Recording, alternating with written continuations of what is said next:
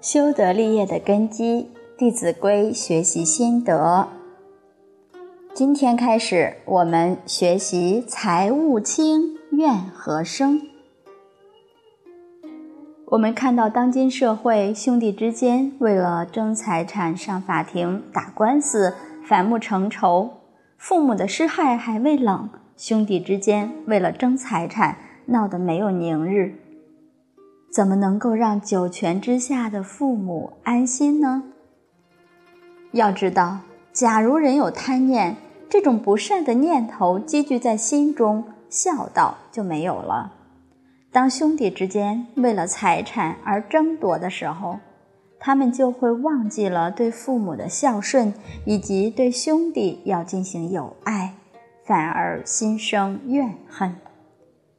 兄弟之间应该多多的互相帮助、互相贡献，不可以为了这些身外之物而伤了天伦。在汉朝的时候，就有这么一对兄弟，他们非常的有爱。有一次，兄长被一群土匪给抓住了，当时大概经济不景气，人民民不聊生，所以土匪群起作乱。他们抓了人，就要把这个人吃掉。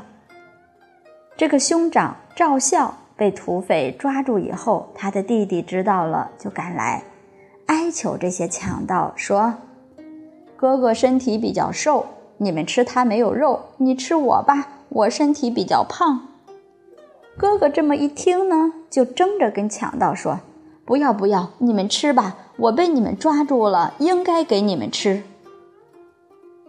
兄弟俩就在强盗面前争着献死。看到兄弟俩这么和睦，这么有爱，能够互相献身，让强盗们都生起了不忍之心。强盗们就把这兄弟俩给放了。可见得，道亦有道，人自然有一种恻隐之心。《三字经》上讲：“人之初，性本善。”当本性被一些烦恼习性覆盖的时候，人才可能做坏事。当一个人的本性显露出来之后，他也是一个善人。所以兄弟俩有这样的替道，让强盗们良心发现，就能够断恶修善。这个事情后来传到了朝廷里面，朝廷就表彰兄弟俩，分别给兄弟俩授予官职。兄弟俩所争的不是财物，他们是争着为对方代替对方去死，这个把孝道、把替道做到了淋漓尽致。大学里头有一句话说：“宜兄宜弟，而后可以教国人。”就是说，兄弟之间能够和睦，就能够教导国人，教导百姓。才能够构建和谐社会。所以，我们晓得和谐从哪里开始呢？必须从孝道开始做，必须从家庭里面互相友爱，从团结兄弟姐妹开始。当每个家庭都能够和谐的时候，这个社会就能和谐了。每逢我们听到这些孝道故事的时候，心里都有振奋，都有一种希望效仿的心。二零零五年的时候，中央电视台就评选了十大感动中国的人物，其中一位是广州的一名律师，叫田石国。他母亲患了尿毒症，医生说要换这个肾，家里人都在想办法。田石国毅然决定要把自己的肾捐给母亲，还不让他母亲知道，因为他母亲如果知道了这个事情，死活都不肯。田石国的兄弟姐妹也都争相把自己的肾献出来，田石国是老大，他说了算，他自己就把肾捐给他母亲了。母子俩后来在上海的医院做手术都很成功。母子俩都康复出院，所以你看，这个家庭真是孝悌之家，兄弟姐妹都这么样的尽孝，他们所争的不是财物，而是争着为母亲献上肾，这让我们非常感动。当一个社会能够普遍的宣扬孝道，把孝子的行为加以宣传，让大家效法，这个社会自然就能够得到和谐。我们知道，兄弟之间争财物，都是因为贪念的结果。有了贪念，有了这种私心，就坏了人的天伦了。孝悌都是性德，是每个人本来就具有的，自性自然流露的这些品德。而私心起来的时候，执着这个我，执着我所有的，自然就会障碍住这个性德。所以，真正要希望家庭和睦，能够享受天伦之乐，我们自己必须要从压服自己的贪心开始，从这里开始做起。多一念想到别人，少一念想到自己。那学佛的人更是如此。要知道，贪是生死的根本，一切的苦难都从贪当中而来。我们生生世世流转于六道轮回当中，就是这个贪字害了我们，忘记自己的本性，跟众生一起迷惑颠倒，执着这么一个小的身体是我，不知道整个大宇宙才是真我。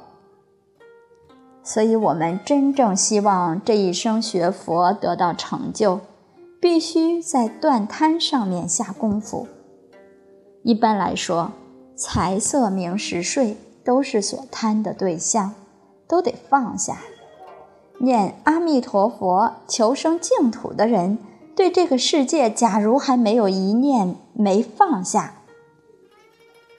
假如还有一念没放下，那这一念就成了障碍。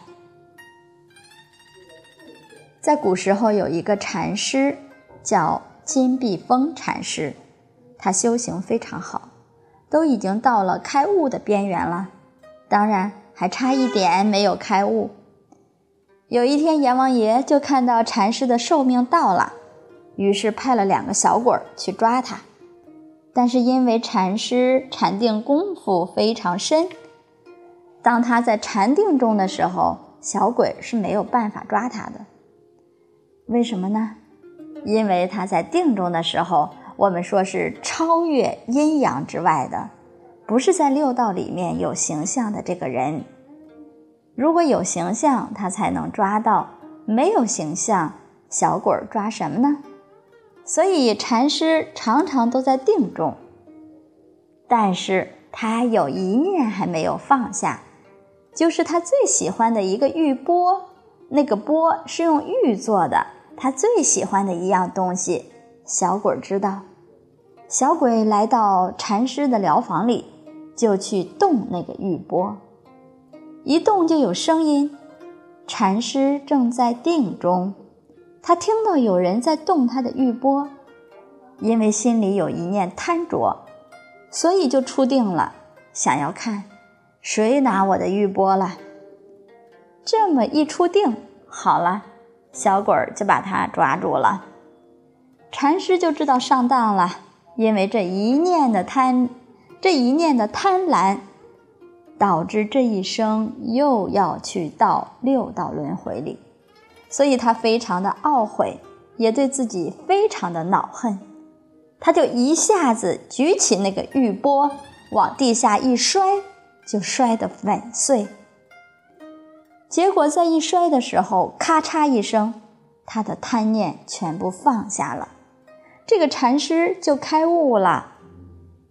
开悟之后，就念了一首偈子，他说：“若人欲拿金碧峰，除非铁链锁虚空；虚空若能锁得住，再来拿我金碧峰。”这位开悟的人心如虚空，心中没有一物，所以要知道出六道轮回，一定要把贪念放下。有一丝毫的贪然，世间的东西，那种贪然就是我们的障碍。我们念佛求生净土，虽然不要求你开悟，但是你对世间确实不能够贪染。真愿意求生净土的人，世间一切都可以放得下，这才是真学佛、真修行。好，今天就分享到这里，谢谢大家。